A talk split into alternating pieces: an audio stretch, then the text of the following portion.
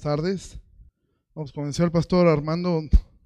Hoy vamos a mirar una historia. Yo, eh, las últimas veces que me ha tocado predicar, he estado escogiendo historias de Pedro. ¿Por qué razón? Porque bueno, es lo que estamos estudiando. Entonces, siempre el contexto de que está, estamos ahí con este, con, con el pastor Claudio viendo Primera de Pedro, pues siempre te ayuda mucho conocer quién era Pedro y gracias a Dios tenemos muchas referencias acerca de Pedro en la, en la escritura. Entonces eso nos ayuda mucho a poder tener un, mejor contexto. Y hoy vamos a ver otra historia de Pedro en, el Evangelio de, Mateo. Entonces, si quieres ir a tu Biblia y a Mateo capítulo 14, en lo que vas llegando ahí, déjame contextualizarte un poquito lo que ha pasado, cómo es que llegamos a, a la historia que vamos a ver. Mateo es, la, es el evangelio que más parábolas nos narra. Em, las parábolas que Jesús contó eh, prácticamente están, pues su gran mayoría están ahí en el libro de Mateo. Y en el capítulo 13, de hecho, comienza con una de las parábolas más famosas, que es una parábola que comúnmente se le conoce como la parábola, la parábola del, del sembrador.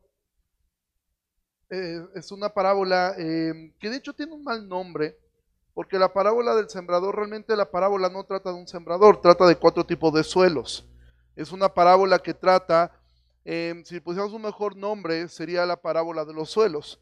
Jesús cuenta esa parábola y después va a contar muchas más parábolas a lo largo de, de, este, de Mateo capítulo 13. Pero prácticamente después Mateo, inspirado por el Espíritu Santo, lo que nos va a describir al final del capítulo 13 y en el capítulo 14 es una ilustración de poder ver claramente cómo es que la palabra, por ejemplo, eh, al final del capítulo 13 Jesús predica en Nazaret y la gente no lo escucha. De hecho, lo querían aventar eh, este, de un barranco, esto lo vemos en Lucas capítulo 4. Y con esto podemos mirar cómo es esta semilla que cae junto al camino, que escuchan, pero no entienden, viene el malo y arrebata lo que fue sembrado en su corazón. Después pasas al capítulo 14 y vamos a ver varias historias, pero una que es la de las más famosas de Jesús es la alimentación de las cinco mil personas. Ellos obviamente reciben la palabra con gozo, igual que, eh, que, que el suelo con pedregales. Reciben con gozo la palabra, pero después no les gusta lo que escuchan, ¿sí? Y de hecho, esa historia va a terminar, tú puedes ver cómo termina esa historia en Juan capítulo 6. Y esta gente termina, después de haber comido, los afanes, el deseo de riqueza, los les terminan ahogando la palabra, que eso es, como Jesús dijo, la, la, la palabra que cae sobre espinos. Pero hay un cuarto tipo de suelo, el suelo fértil.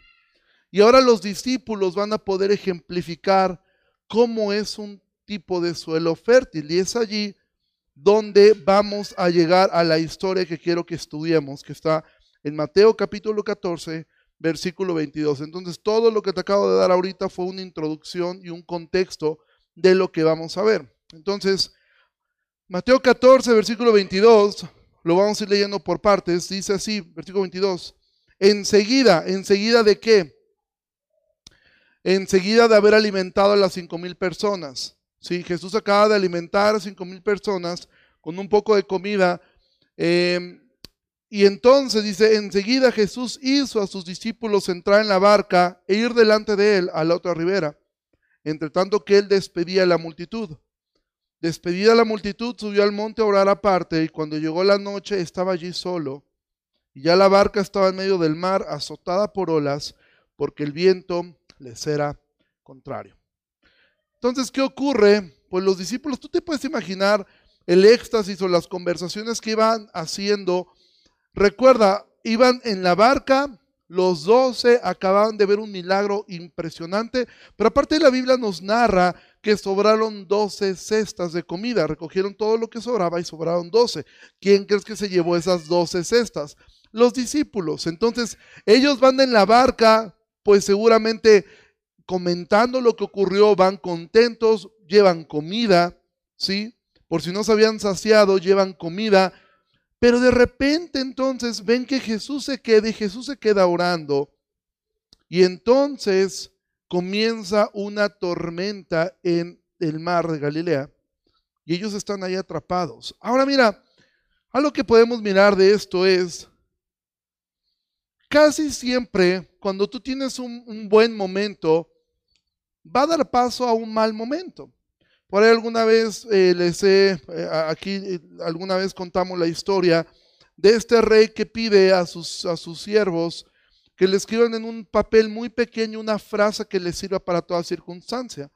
Los hombres sabios de ese lugar no sabían ni qué escribir hasta que un anciano pone en un pequeño uh, papel que podía caber en el anillo de este rey una frase. Después de esto viene una guerra, este rey queda exiliado de su propia nación y se acuerda del papel y entonces lo saca y lee una frase que dice, esto también pasará. Esto lo llena de ánimo y entonces recupera un ejército, va contra ese pueblo, ganan y están entrando victoriosos nuevamente al pueblo y este rey manda a, buscar a este anciano que le hizo esa frase. Y le dice, gracias porque eso me animó. Y este hombre le dice, rey, vuelva a leer el papel hoy mismo, porque esto también pasará. Sí, es decir, los momentos buenos de tu vida van a pasar y van a dar paso a momentos malos. Los momentos malos tampoco van a durar para siempre, van a dar pie a momentos buenos. Pero es duro pensar, ¿y por qué me ocurren si yo vengo bien contento, vengo súper bien y de repente viene una mala noticia? Y entonces, cuando se ponen las cosas difíciles, parece que Jesús está lejos. Parece que Jesús está apartado porque Jesús no se subió a la barca. Pero fíjate lo que eh, ¿Dónde está Jesús cuando tú estás pasando por unos por momentos muy difíciles? Y yo sé que aquí hay gente que está pasando por momentos duros. Mira, nosotros cuando venimos a la iglesia nos vemos y pues nos vemos por lo general, pues procuramos eh, o procuran, eh, no me voy a incluir en eso, ya hoy me descalificaron, eh, procuran vestirse bien, ¿sí? Entonces nos vemos aquí todos como los pingüinitos de Madagascar, gorditos y bonitos. Pero la realidad es que nadie sabe lo que estás viviendo. Y a veces estamos pasándola bien mal y preguntamos, ¿dónde está Jesús? Pero fíjate, el, Evangelio de Marcos narra algo que Mateo no. No vayas ahí, aquí te lo van a poner. Fíjate lo que estaba ocurriendo. Marcos 6:48. Es la misma historia. Dice, y viéndoles remar, Jesús con gran fatiga, porque el viento les era contrario. Cerca de la cuarta vigilia de la noche vino a ellos andando sobre el mar y quería adelantárseles. ¿Sabes qué? Dice la Biblia, y viéndoles remar con fatiga, Jesús nunca los perdió de vista. Jesús sabía lo que estaba pasando. Jesús los estaba viendo a ellos remar con fatiga, desesperados. Recuerda, de estos doce, la mayoría de ellos era gente de mar, pero también había personas ahí como un recaudador de impuestos que en su vida a lo mejor había estado en, medio de una tormenta en el mar. ¿Sí? Seguramente estaba paniqueado. Si los otros once estaban paniqueados, imagínate los que no eran gente de mar. Pero ¿dónde está Jesús? ¿Dónde está Dios cuando a ti te está yendo mal? Dice la Biblia que Él está intercediendo por ti. Entonces, nunca dudes de Jesús. Nunca dudes de su cuidado. Nunca dudes, ¿y dónde está Él cuando me llegan estas malas noticias? ¿Por qué Dios no impidió que esto sucediera? ¿Por qué Dios no frenó esa mala decisión? ¿Por qué Dios no hizo eso? ¿Dónde está Dios cuando a ti te está yendo mal? Él está intercediendo por ti.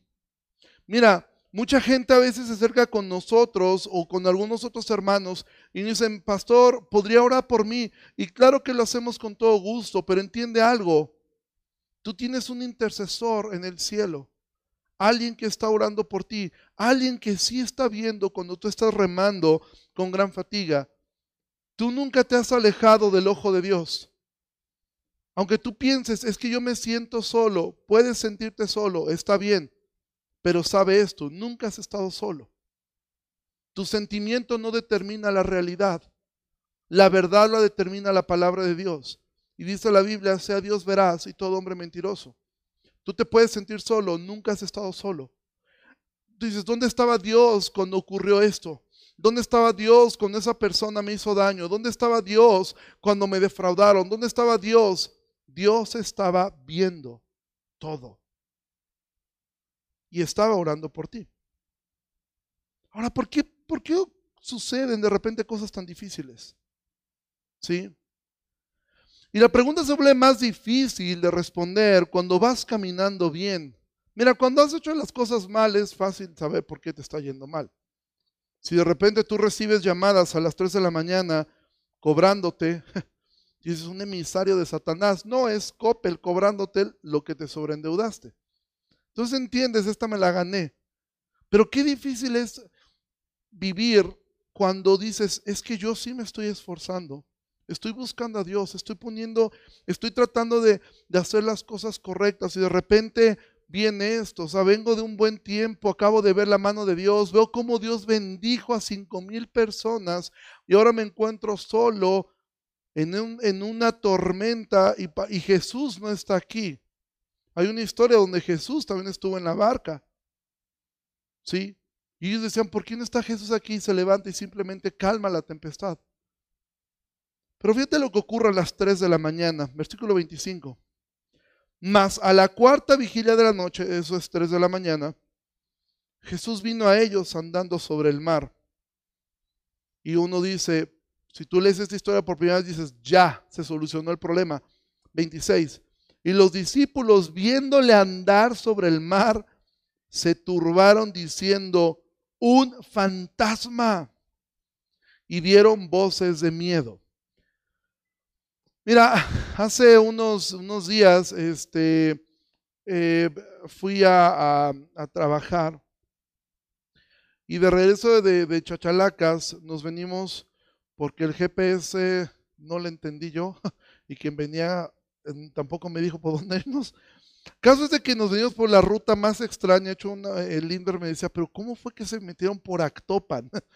salimos por Actopan y ahí salimos a Jalapa. Había unas partes de la carretera con todas las luces, estaba súper oscuro. Pero realmente oscuro, con toda la luz, era algo que eh, veníamos pues tranquilo, bueno, que veníamos tres personas en el coche, pero realmente te impone eso, pero, eh, pero por lo menos estaba solamente de noche. Bueno, agrégale a estar sin luz, agrégale una tormenta y agrégale que estás en medio del mar.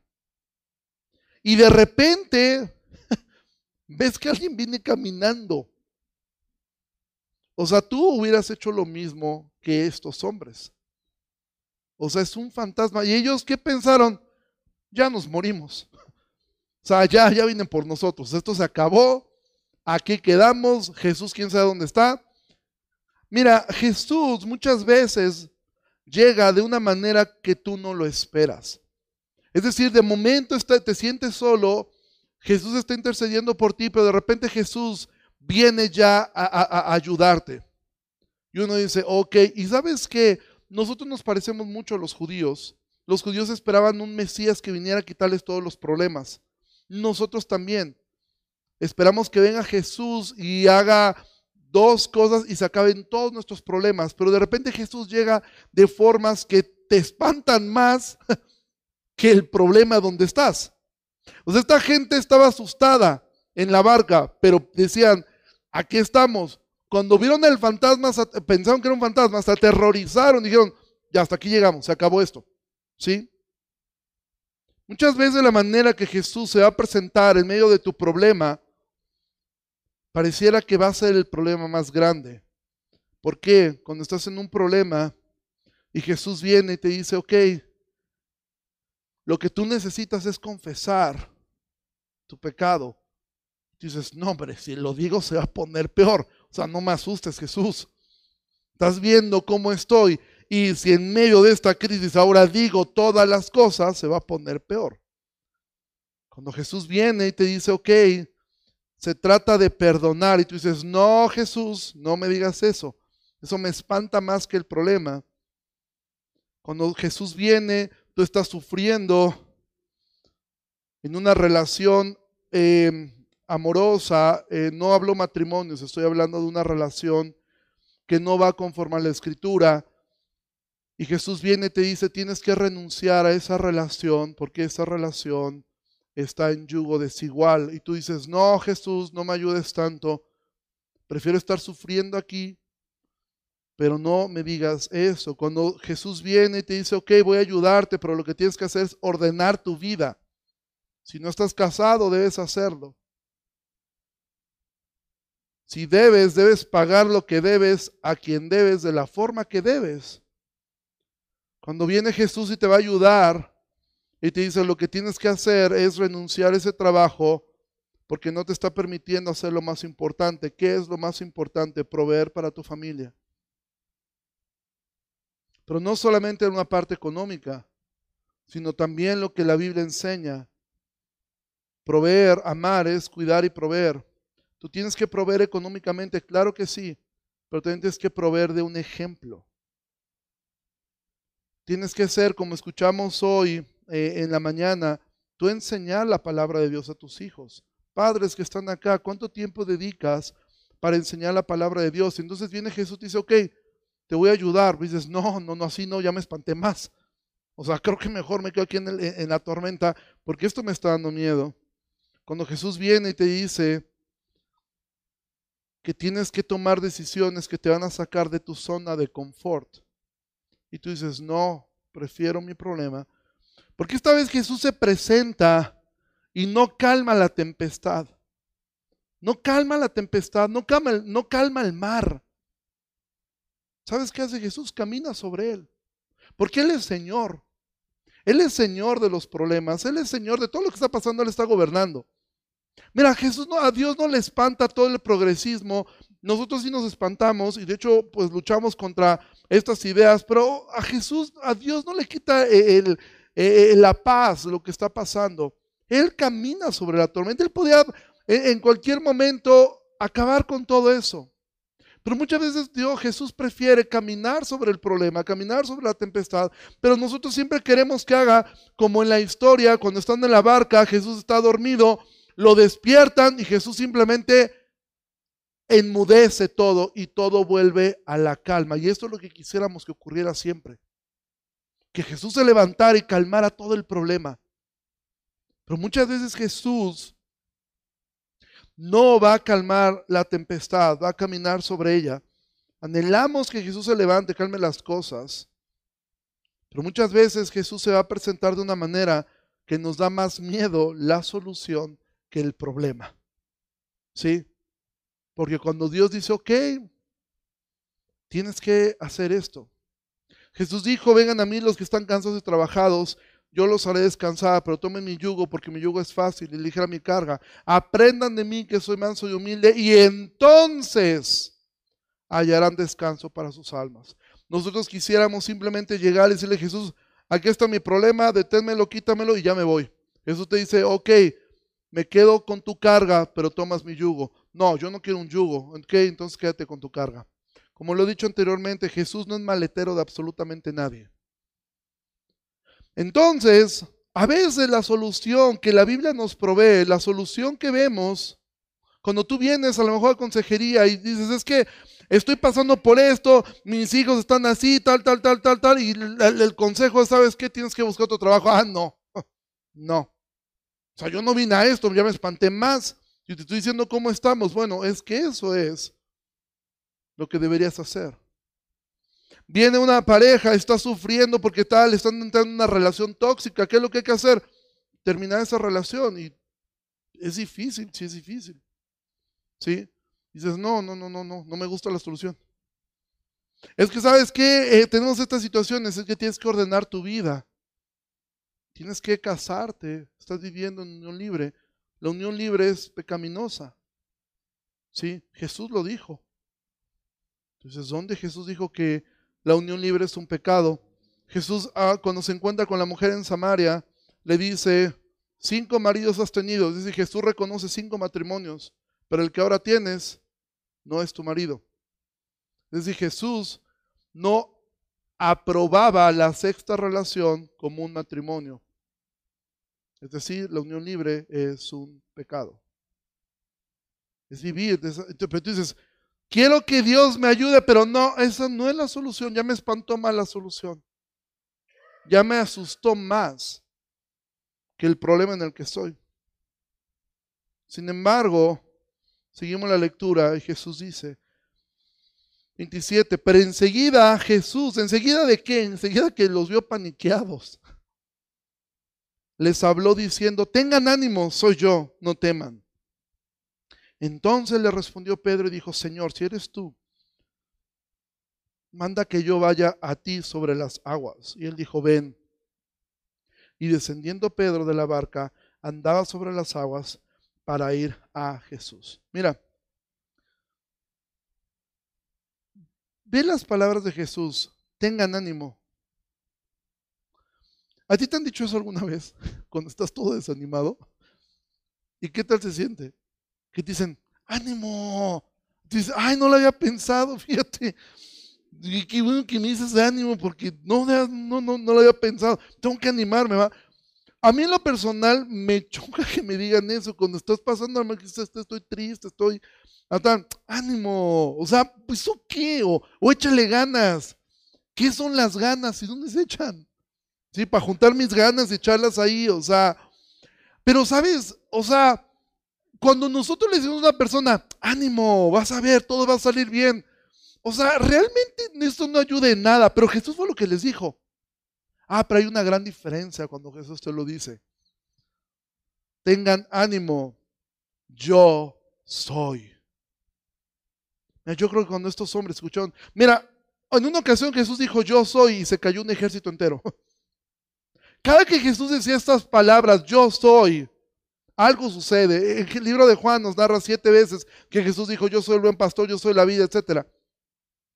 Cuando Jesús decía yo soy, él estaba haciendo una referencia a Éxodo, el gran yo soy. Entonces cuando Jesús te dice ten ánimo, no es como échale ganas, no, Jesús te dice ten ánimo, yo soy, no tengas miedo. Es decir, Jesús lo que le está diciendo a ellos, no te, tengan ánimo, yo soy el Señor de esta tormenta. Yo soy que el Señor de este mar. Yo soy quien puede controlarlo todo. Tú piensas cuando estás en un problema que lo que quitará el dolor de tu corazón es que las cosas en tu casa se mejoren. Y Jesús te dice, yo soy lo que necesitas.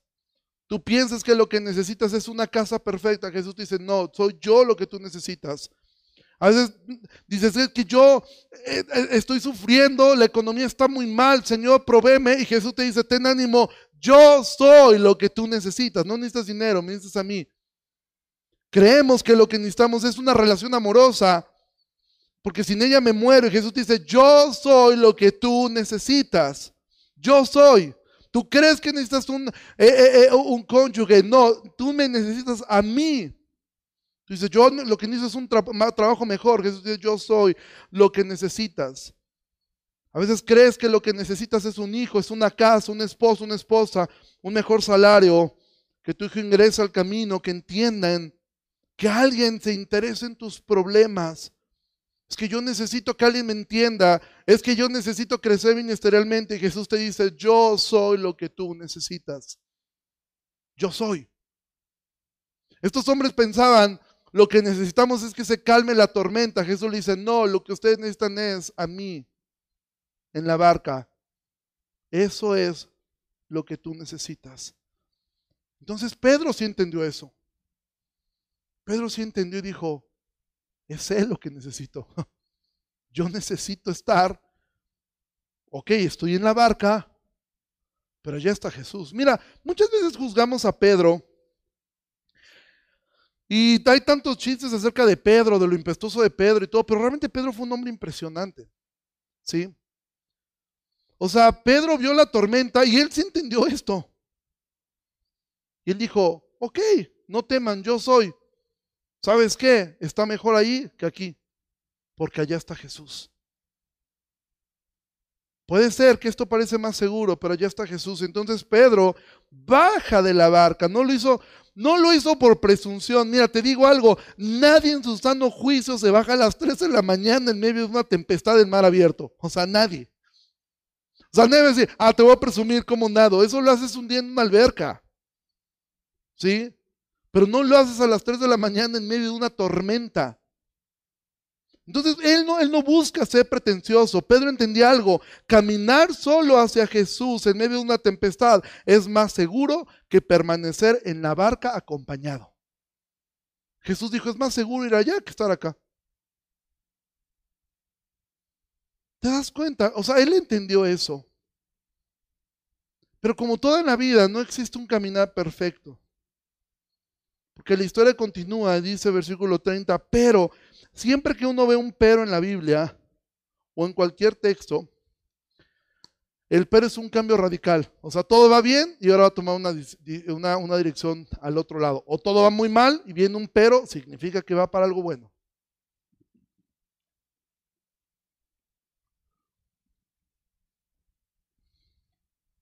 Pero al ver el fuerte viento, ¿qué ocurre? Tuvo miedo. ¿Te acuerdas lo que Jesús les dijo? Tened, ánimo. Yo soy, no teman. Y eso fue lo que ocurrió con Pedro. Pedro creyó que él era. Le creyó que venía ánimo, pero le costó trabajo no tener miedo. Dice, pero a ver el fuerte viento tuvo miedo y comenzó a hundirse. Dio voces diciendo, Señor, sálvame. Al momento Jesús extendiendo la mano, asió de él y le dijo, hombre de poca fe, ¿por qué dudaste? Mira, ¿alguna vez te has hundido en el mar? ¿No? Bueno, yo sí. La semana pasada, por poco y me hubieran cafeteado el viernes pasado, porque de parte del trabajo estaba el mar muy picado y en estas motos acuáticas eh, nos, eh, pues me tocó eh, hacer algunas cosas ahí. Bueno, ni me tocó hacer porque ni siquiera llegué a hacerlas. y las olas realmente estaban altas. ¿Y qué ocurrió? Pues que en una de esas olas, pues nos caímos de la moto en medio del mar con olas de un metro y medio, dos metros de altura, y se siente bien gacho, y era de día. O sea, yo creo que si hubiera sido de noche hubiera sido horrible, pero estarte ahogando o la sensación de estarte ahogando es algo horrible. Es una sensación espantosa. Es difícil hablar. Yo cuando me caí, evidentemente me paniqué, porque no soy bueno nadando y mucho menos en mar abierto. Eh, y menos si una ola te trae como pelota. Este, y realmente me, me paniqué, me paniqué cuando empecé a tragar agua y se siente horrible. Pedro estaba así. O sea, Pedro estaba en medio del mar, oscuro. O sea, mira, nosotros siempre pensamos en Jesús apareciéndose y pensamos que Jesús apareció como con una, como con una aura resplandeciente que iluminaba medio. No, o sea, la Biblia no nos dice eso. Dice que venía caminando. No se ve nada en medio del mar. De repente ya no ves nada. Yo cuando estaba ahí volteaba para todos lados y nada veía al, este, al, al, hombre que manejó la moto, que él obviamente por su habilidad se subió inmediatamente. Yo, cual panda, no sabía ni qué hacer ahí. Este, y de repente volteaba para todos lados y yo lo que era agua, agua, agua y más agua. Y este me recuerdo mucho que él me decía, tranquilo, tranquilo. Y decía, ay, no, no, no lo había pensado en tranquilizarme. O sea, él no era Jesús, o sea, él no me estaba animando, yo estaba enojado. O sea, ¿cómo me tranquilo? O sea, me estoy aquí ahogando. Ahora, ¿por qué fue en el caso de Pedro que él se hunde? Porque Pedro comienza a ver el viento. Pedro comienza a ver la tempestad y Pedro empieza a usar su cabeza su lógica. Y la lógica decía, Pedro, estás loco, nadie camina en el mar. Lo mismo ocurre cuando nosotros comenzamos a caminar en obediencia. ¿Sabes? Caminar en obediencia no cambia las cosas al instante. O sea, no fue como que Pedro puso los dos pies y ¡pum! Salió el sol, volaron las gaviotas y el mar se calmó completamente y unos delfines brincaban a su alrededor. No, no ocurrió eso. Lo que ocurrió es que seguía el problema y entonces, eh, eh, eh, de hecho parecía que ahora, ah, de hecho para Pedro las cosas no estaban iguales, ahora estaban peor. Sí, porque ahora ya no estaba en la barca, se estaba hundiendo. Mira, amado, a veces cuando tú obedeces a Dios y dices, ok, voy a terminar esa relación porque sé que no glorifica a Dios. Voy a tener esa conversación con mi jefe porque definitivamente ese trabajo no es lo adecuado para mí. Voy a hacer este cambio en mi vida porque sé que esto es lo que más agrada a Dios. ¿Y qué ocurre? Te va mal. Te empieza a ir mal. Dices, oye, pero si estoy obedeciendo a Dios. O sea, terminé esa relación con esta persona y ahora yo me encuentro completamente solo y él llena su Instagram de mil fotos, está feliz o, eh, con alguien más. Y entonces comienzas a hundirte. ¿Por qué? Porque dejaste de mirar a Jesús. ¿Sabes cuál es el propósito de esta historia? Ahora vamos a llegar al propósito de esta historia. Pero entonces, cuando tú te estás hundiendo, ya sea porque tomaste pasos de fe y de repente ves, sientes que las cosas se pusieron peor o porque hiciste las cosas mal y te estás hundiendo completamente, sea cual sea tu situación, si tú clamas al Señor, Señor, sálvame, dice la Biblia, y esto me encanta, dice que Pedro dijo, Señor, sálvame al momento, algunas traducciones ponen al instante. Jesús extendió la mano y sació de él. Es decir, Jesús no se le quedó viendo y le dijo, ay Pedro, qué bárbaro eres. Ay, quédate tantito, ¿para que, para qué dudas? Ahora, cuando Pedro, cuando Jesús le dice a él, ¿Por qué duda, hombre de poca fe, por qué dudaste? Nosotros siempre tomamos eso, ah, sí, Pedro, hombre de poca fe. ¿Sabes que no fue tanto un regaño eso, sino fue una expresión de, porque lo de Pedro era, Señor, sálvame, es decir, me estoy ahogando, me voy a morir, y parece que tú no estás haciendo nada. La pregunta de, de Jesús fue, ¿por qué dudaste?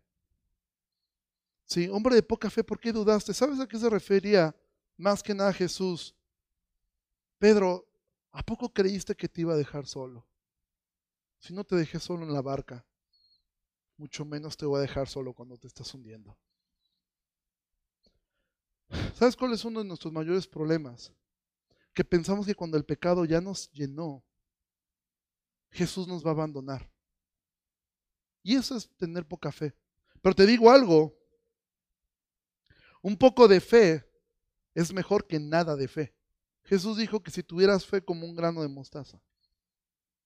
Cuando Jesús le dijo hombre de poca fe, no era algo em, para, eh, eh, no era algo denigrante, era una expresión de Pedro. La poca fe es dudar de Dios cuando las cosas van mal. Nunca dudes de Dios, nunca dudes de Jesús. Jesús nunca te va a dejar. No importa cuánto tú hayas fracasado, porque no son tus fracasos los que te definen. Es su victoria en la cruz la que dice quién eres y qué significas. Y tú tienes un gran Salvador. Entonces, no importa cómo es que llegaste a hundirte, lo importante es que sepas que sea por una consecuencia o sea por una prueba, en cuanto tú dices, Señor, sálvame, Él va a extender su mano y te va a sacar de ese lugar. Ahora, no tenemos alguna referencia que Jesús lo haya cargado, ni tenemos una referencia que la tormenta se calmó en ese momento. Lo que entendemos e inferimos es que tuvieron que caminar nuevamente hacia la barca. Es decir, Pedro volvió a caminar. Y entonces viene el propósito de esta prueba, versículo 32. Y cuando ellos, ¿quiénes ellos? Jesús y Pedro, subieron a la barca, se calmó el viento. Entonces los que estaban en la barca vinieron y le adoraron, diciendo, verdaderamente eres hijo de Dios. El propósito de esta historia no es que el viento se calmara, era que los discípulos le adoraran y le reconocieran no solo como Salvador, sino como Señor.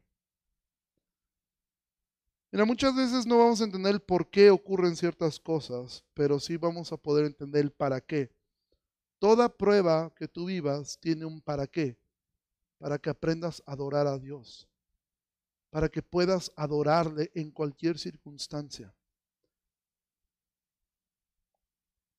Que entiendas que tienes un Dios que intercede por ti cuando piensas que está lejos. Él te anima a encontrarte a Él y que Él sea toda tu satisfacción y Él te va a rescatar cuando tú clames a Él. el propósito de esta historia no es ni denigrar a Pedro porque tuvo miedo, ni exaltar a Pedro porque tuvo fe, ni decir, wow, que Jesús caminó en el mar. No, el propósito de esta historia es llevar a la adoración y al reconocimiento de que tienes un gran Salvador, pero que también es tu Señor. Mira, cuando yo me estaba, cuando me caí ahí en el mar, me paniqué los eh, ánimos de, este, de este hombre que me decía, este, eh, tranquilo, tranquilo, o sea, no se bien de nada. ¿Cuándo fue cuando yo logré tranquilizarme? Cuando entendí que tenía un chaleco salvavidas. Cuando me di cuenta que por más que me hundiera, el chaleco me sacaba a flote, y me sacaba a flote, y me sacaba a flote. Ahí fue cuando me tranquilicé. Dije, ok, o sea, ya, estás seguro, no te vas a hundir. Y él me decía, tienes que nadar hacia acá porque te tengo que empujar para sacarte de las olas. Y así. Intenté, nadé un poco, no me sacó de las olas. Eh, la historia más corta, fueron por alguien, entre dos personas este, me ayudaban para subirme al jet ski y tuvimos que regresar. ¿Sabes? Tú y yo tenemos algo mejor que un chaleco salvavidas. Tú tienes a Cristo abrazándote. Que no se te olvide nunca eso. Cuando sientas que ya te estás hundiendo, cuando, mira, tú puedes sentir lo que sea, yo estaba sintiendo que me estaba ahogando, pero si el chaleco hubiera hablado, me dice, no es ridículo, no te estás ahogando, estás flotando. Sí, o sea, no te vas a hundir. O sea, cálmate, no te estás hundiendo. Pero yo sí sentía eso. O sea, yo sentía me voy a ahogar. Pero si el chaleco hablaba, me dicho, no, no te vas a ahogar. Porque yo te estoy sosteniendo. Entonces nosotros, es que yo me siento sola, es que Dios no me oye, es que me estoy ahogando. Y Jesús dice, yo estoy aquí.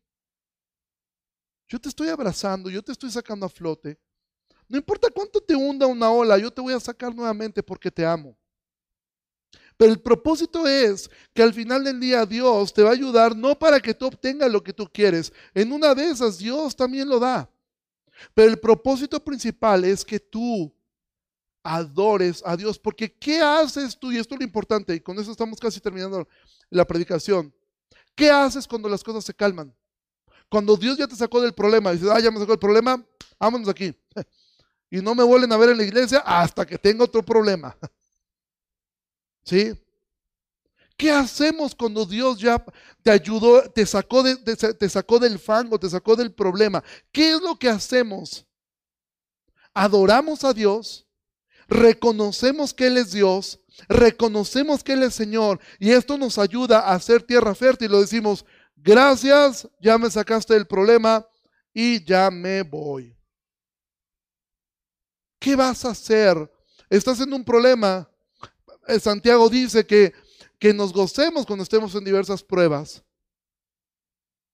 ¿Qué vas a hacer cuando Dios te ayude y salgas de ese problema? ¿Qué vas a hacer después? ¿Vas a rendirte en adoración a Él? vas a reconocer que Él es Señor. Y quiero terminar con unas palabras que seguramente a Pedro le vinieron a la mente, quizá no en este momento, quizá años después. Mira, ahorita que estamos estudiando Pedro, a mí me ha gustado mucho leer las historias de Pedro, porque después trato de leer Primera de Pedro con estas historias en mente, porque, o sea, si a nosotros nos impacta esta historia, ¿tú crees que a Pedro se le olvidó esto? Jamás.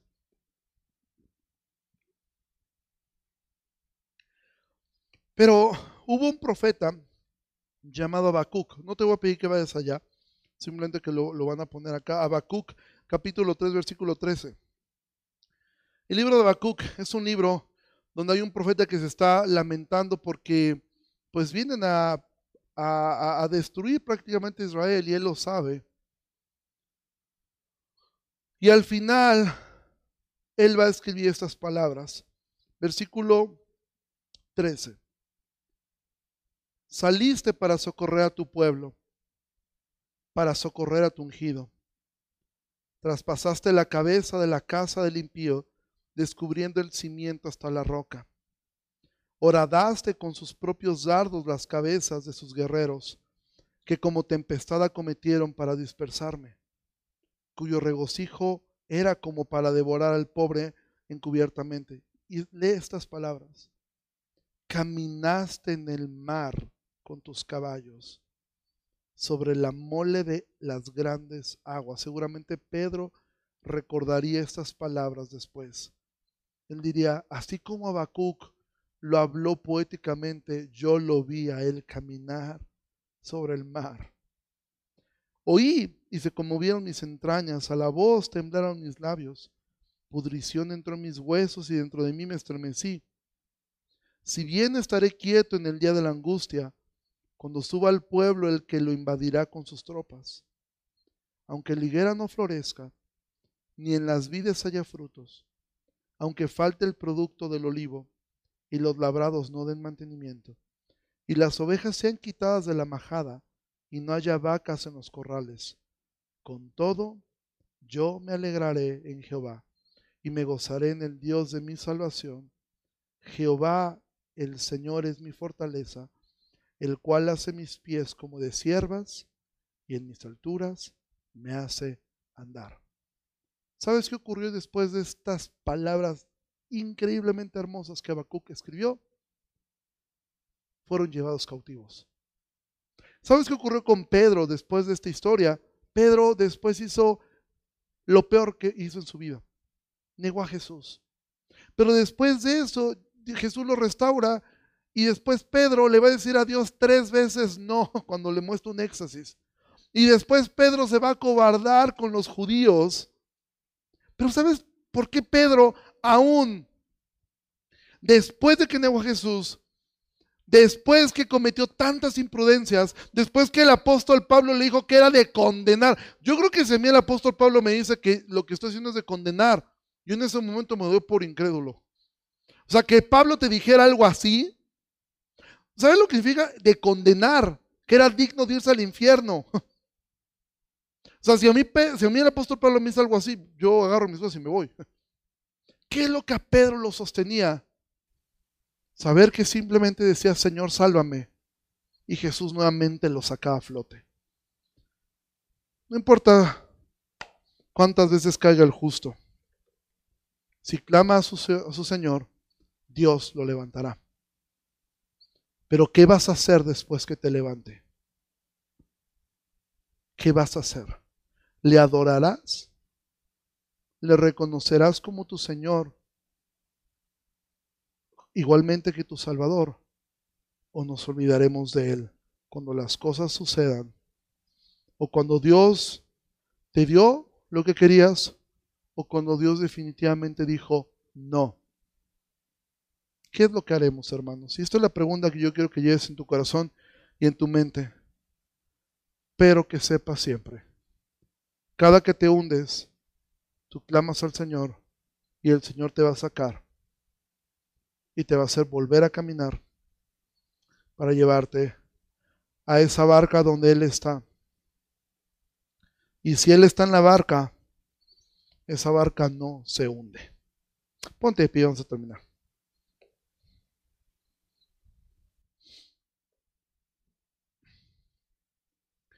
Padre, te agradecemos mucho por esta tarde.